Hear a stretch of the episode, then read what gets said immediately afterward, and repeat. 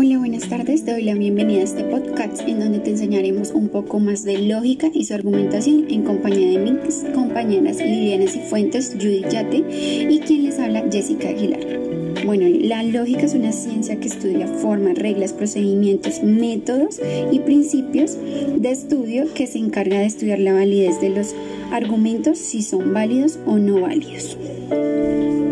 Lógica se deriva de la palabra logos griegos. Este define la razón, palabra, idea, argumento, pensamiento que estudia las leyes, que ordenan nuestro pensamiento y la forma de expresarlo por medio del lenguaje. Su fundador fue Aristóteles. Bueno, a la lógica le interesa la distinción entre el razonamiento correcto e incorrecto por medio del lenguaje.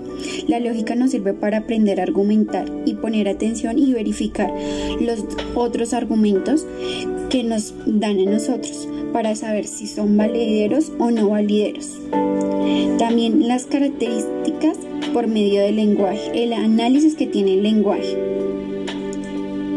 La lógica está muy pendiente de los argumentos, de cómo es cierto, cómo se construye el razonamiento, para así poder llegar a la conclusión de cómo usted llegó a tal afirmación, descifrar por qué es válido o inválido encontramos tres tipos de pensamiento lógico.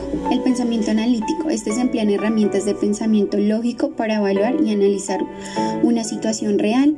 El pensamiento convergente, este es parte de las experiencias y conceptos anteriores, a fin de determinar una conclusión para una situación o un problema.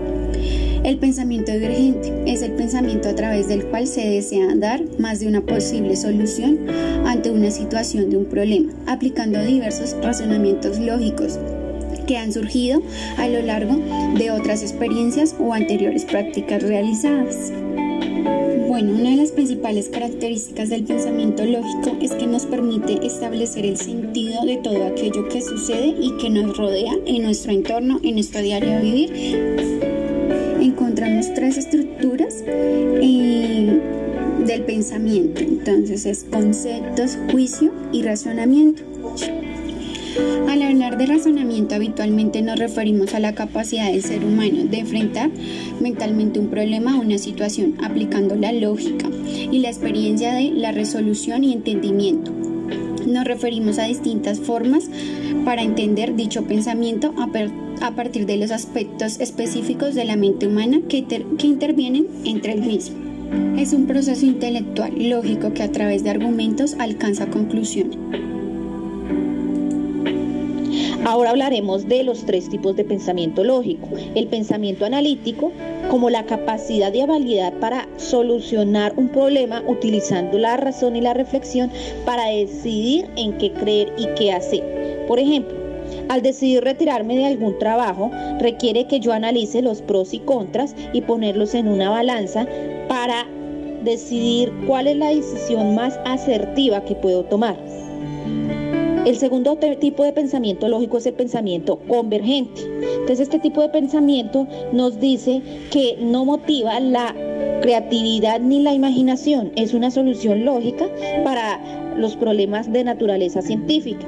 Aquí se usa la razón, la lógica y la experiencia. Entonces, para yo calcular el tamaño del vidrio que debo comprar para una ventana, debo recurrir a la, a la medir el ancho y el largo de la misma para hallar la medida exacta.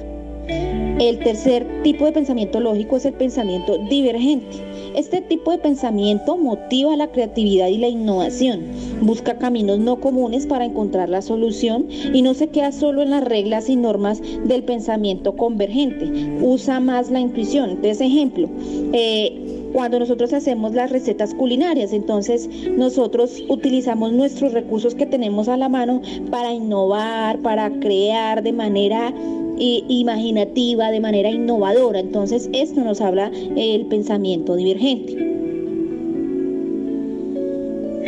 Lenguajes lógicos. Un lenguaje es un conjunto de símbolos como el alfabeto que sirve para representar y expresar una idea.